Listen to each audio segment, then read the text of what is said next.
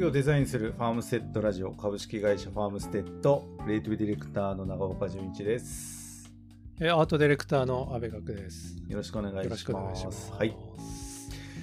えー今日の回はどうしようかな。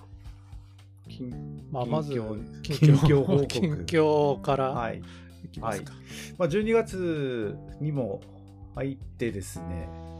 まあなんかバタバタバタバタ年末慌ただしい感じですけども、結構あの、出張もギリギリまで毎年、まあ去年はちょっと少なかったですけども、今年は結構コロナ前と同じような状況で、まあ僕の場合はもうギリギリまで平日は出張に、えー全国各地伺ってるっていうような近況でしょうか。本当に12月幸せの感じですね。なんかね、で、なんか街も人がいっぱいだしね。いなんかやっぱ飛行機とかももうほぼほぼほぼまあ減便になってるのもありますけど新幹線飛行機なんか移動手段は結構人も乗ってますしなんか師走感も少しずつなんか出てきてるような感じもしないでもないですけどうんそうですね。なので、まあ、あと、なんか12月、そう、師走のなんとなく感じもあるんですけど、まあ、僕らの場合は、結構12月収穫時期っていうものも結構あるんですよね。うん。ものによって、まあ、カージュとかもそうです。まあ、いちごだったりすると、これからいよいよ本番ですとか、あと、冬野菜とかも、まあ、12月結構旬のものもあったりとかで、まあ、伺いながら、ね、うんこれ、これからシーズンっていうものも、あれありますね。なので、まあそういった時に、まあ、うんと、先日話出ましたけど、まあ写真撮影に伺ったりだとか、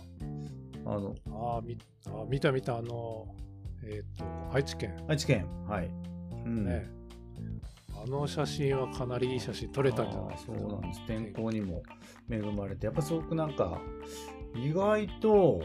まあ、この間その、愛知で野菜を作ってる生産法人さんの、まあ、写真撮影があって、結構早朝から朝入ったんですけど、いや、意外と寒くて、冷え、あれ何時から何時から撮影してたの、えーとね、7時過ぎぐらいですね。う。うんんなんですけど、思ったより寒くて、もう霜ももちろん乗ってるし、いや、結構冷えるんですねっていう話から撮影が始まりましたけど、これは愛知県の知多半島。そう、なんかイメージ的な僕温暖な感じの印象があったので、うん、うん、そう、ん。いや、そんな印象を持って朝行ったんですけど、いや、意外とこれちょっと着るものも、それこそダウンジャケット着て 行きましたけど、結構寒かったですね。うん。えー。逆にその寒さがいい野菜うん。を育てるのかな、うん今の時期。だと。とか、まあ、そうですね、いろいろ、その愛知に行ったり、えっ、と、徳島に、まあ、行ったり、まあ、そんな近況でしたけども、あ、そうそうそう、あと、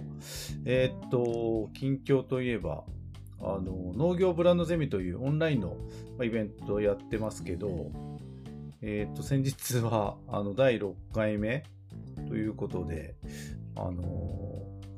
元ラグビー日本のキャプテンやられてた広瀬さんをお迎えしてやりましたね。ねうん。広瀬さん、いや、すごい人に出てもらって、忙しい時に年末の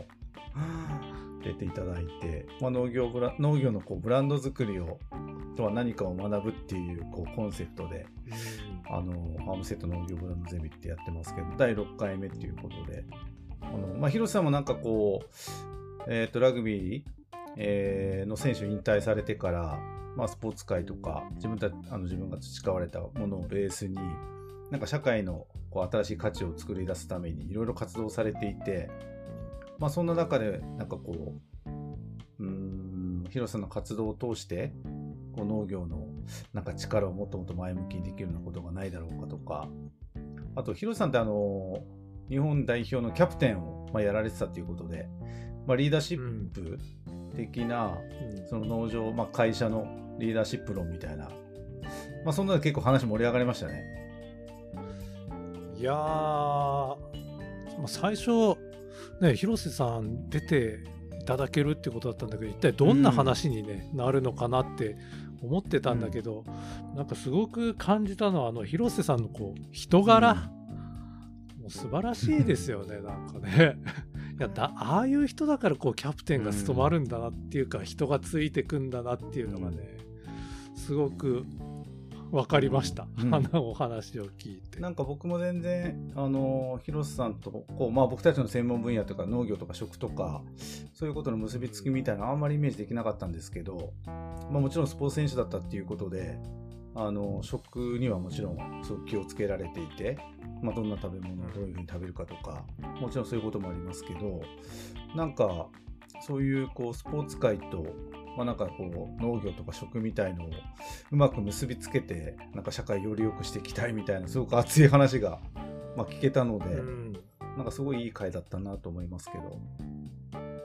ね、すごくであの生産者さんのところにもうんなんか、ね行ったりしてるじゃないですか、広瀬さんって。でなんかそういうフットワークの軽さっていうかすごくあの行動力っていうか、まあそうそれが素晴らしいなと思って、なんかねあのここだけの話。なんか某某あのヒロさんの知り合いのアナウンサーの方が テレビ局のアナウンサーの方がねあの僕たちよくあの講演とかで取り組みのご紹介させてもらってる福島県のあのフルーツの伊藤園さんの干しぶどうを偶然そのお知り合いのアナウンサーの方があの購入されてたっていうことでなんかも盛り上がりましたねまたそういうことでも。ね、めちゃめちゃ盛り上がり盛り上がりましたねその話はね。そうだからそんなことでなんかこうあの一見こうダイレクトなあの農業とかあの食とかっていうことのもうテーマにした、まあ、オンラインのトークライブなんかももちろんあれなんですけどそういったなんか違うか角度というか考え方というかそういう部分で、えーなんかこう社会をより良くしていくっていうこととなんか広瀬さんの話を聞いてたらなんか、まあ、まずやってみようとか、うん。うん。なんかあと憧れのなんかこう存在になるっていう、うん、なんかそういう話がすごくキーワード出てきてなんか印象的だったなと思ったしなんか僕らもそんな、まあ微力ですけどそんな存在になれたらいいかななんて思いましたけど。うんうん、そうだね。やっぱり僕もあの、まあ、よく言ってんだけどこう、まあ、農業にこう外側から関わる人が、うんあのもっとどんどん増えた方がいいって思ってるんだけどああいう広瀬さんみたいな立ち位置でまた農業にちょっと関わってくれる人がこう出てくるっていうのはなんかすごく頼もしいなっていうか、そういう状況が生まれるといいなってねすごく思いましたね。なんかねですごくなんかそういうことをもうあの言ってくれてるだし、なんかま僕たちと一緒にまた、まあ新しい取り組みなんかもできたらいいなっていう話で終わりましたけど、ね、一緒に農場ツアー行きましょうみたいなうんね、そんな話にもなって。だからなんかそういう、あのまあ、生産者さんのオンライントークライブみたいのはもう30回以上、あのやってますけど、まあ、今回その広瀬さんが出ていただいたのは農業ブランドゼミっていうあの違った切り口というかあの生産者さんが登壇いただいて、まあ、自社のブランド作りのとあのことだとかっていうことを話してもらうっていうのはちょっと別としてあの農業生産者じゃない方があのまあ本当農業のブランド作りって何か何だろうっていうことをちょっとこう学ぶ機会っていうんですかね。まあそういうのをこう農業ブランドゼミというタイトルをつけてやっていてそこに広瀬さん登場いただいたっていうのはすごく、まあ、有有意義だったなと思います。考えてみたらねこの農業ブランドゼミ、まあ、今年始めたんだけど、はい。もう6回も、6回やったんだねね。今年ね。で、まあ、いつもやってるあの、えートークライブとはね違うあの、まあ、シリーズというか、やり方でやってるんですけれども、えーまあ、そもそもこの農業ブランドゼミ、はい。あのはどういう考えで始めたんだああそうですねそうですね。いやもともとはやっぱりなんかこうコロナ禍でなんか新しく生活様式も変わりで、そうなるとなんかこう外出がもちろん自粛されたりとかでなんか食べ物の消費がなんかこう今までと流れが変わったりまあなんかいろんな影響が、まあ、あるよねということと、まあ、それを踏まえてやっぱりこうあの農業生産者さんから直接なんか食材買ったりとかで、まあ、食に対してのこう関心高まってるよねっていう、まあ、そういう中でなんかこう今までにないこうやっぱ農業のブランド作りってそもそもどういうことでどういうふうにどんな考え方で、えー、やっていったらいいかとかなんか自分たちのなんかこう農場とかあの会社の、まあ、ブランド戦略っていうかデザイン戦略で正しく機能してるだろうかとかまたあそういう考え方があるのかとかなんかそういうことを、うん、まあなんかこう生産者さんの方じゃなくてあのまあ講師というかあの僕たちがつながりある方々に登壇いただいてあの前回のそのヒロさんはちょっと違ったんですけどあのセミナータイムとなんかそれ終わってからなんかこうディスカッションするような懇親会もなんかあの設定させてもらって、まあ、講師にその質問したりとかなんか参加者同士の方もつながり持ったりとかでなんかこう学べるなんかこうゼミみたいになるといいかなっていう、まあ、考えで始めたっていう感じですね。まあね、これはね、あの配信じゃなくて、こう、 Zoom 会議、うん、ズームの会議にみんなも入ってもらっている形ですよね。うん、うん、かつ少人数で、あんまり大勢で、多くではなくてね、うん、っていう形じゃないですか。でやっぱり講師の人が、なんかいろいろいろジャンルの人が今年はね、来てもらったんですそうそう。ちょっと振り返ると、どうですか、ね、えっと、第、そうですね、1回目は僕たちからいろんな話させてもらいましたけど、うん、うんと、あ、そうそう、ポケットマルシェっていう、あの、今、産直 EC サイトもう今、やられている。すごい勢いのポケマルさん。うんはい、ポケマルさんの中山さんっていう、まあ、僕たちもお付き合いある方に、あの、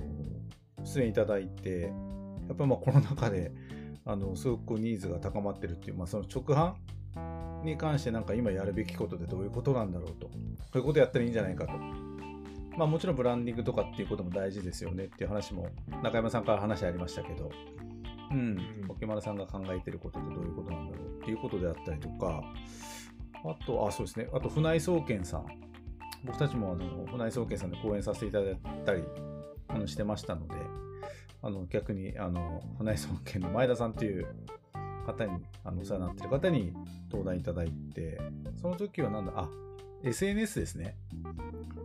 えそうだね。あのー、発信の仕方みたいな。なんで農業、まあ SNS 大事だって言われるんだけど、なんでの農業生産者さん SNS, SNS に取り組むべきなのかみたいな、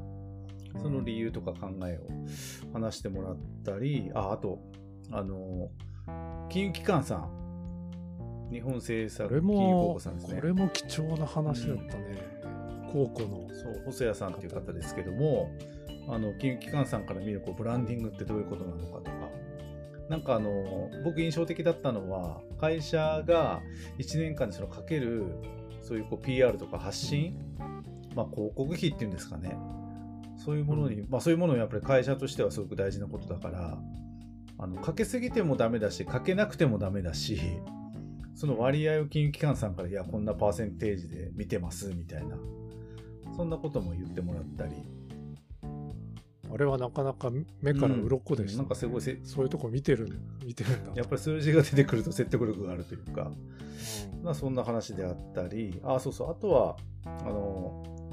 前にもこちらで紹介させてもらいましたけどあのファームスイーツプロジェクトっていうことで始まりましたけどあのプロシック岐阜の、えー、プリン屋さんですね。プロシックの所さんにえー、農業ブランドゼミにも登壇いただいて、まあ、今持ってる素材を生かした商品開発でどういうことをしたらいいんじゃないか、どういうことをするべきなんだろうかっていうことを、えー、話してもらったりっていうことで、まあ、そんな、えー、今年は、なんかこう自分たちの、なんて言うんでしょう、まあ、持ってる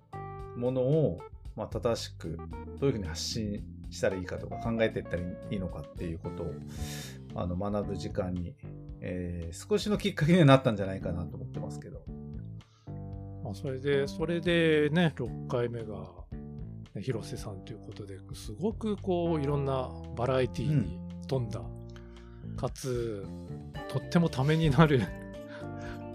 お話でしたねどの回もね、うん、なんか一見僕自,、うん、僕自体がすごく勉強になった か一見そういうあのつながりがイメージできなくても話をやっぱ進めていくとああなんか本当に今まで僕たちも気づかなかったことであるとかなんかそういうの僕僕ら自身があの勉強になる間近になったかもしれないですね。うん、じゃあこれも来年も続けていくって感じですか？そうですね。あの不定期ですけどあの、まあ、その時々になんか必要なテーマみたいのを取り上げて、うん、あの講師の方々にもその時にこうちょっとこう聞いてみたいみたいなことを話していただけるような講師の方にちょっとお願いしてですねあの、はい、不定期に開催していきたいなと思ってますし、まあ、今までのあの今年のものもあのファームセットの YouTube チャンネルでアーカイブで載ってるものもあるあるのでもしご興味ある方は見ていただけるとなんかイメージはつかめていただけるんじゃないかなと思いますけど。はい、来年もちょっとやっていきたいなと思ってます。はい。ということで、えー、今日は、ま近況など、あとそうです、農業ブランドゼミのお話を、えー、しました。では、今日はこの辺で。では。はい。ではでは。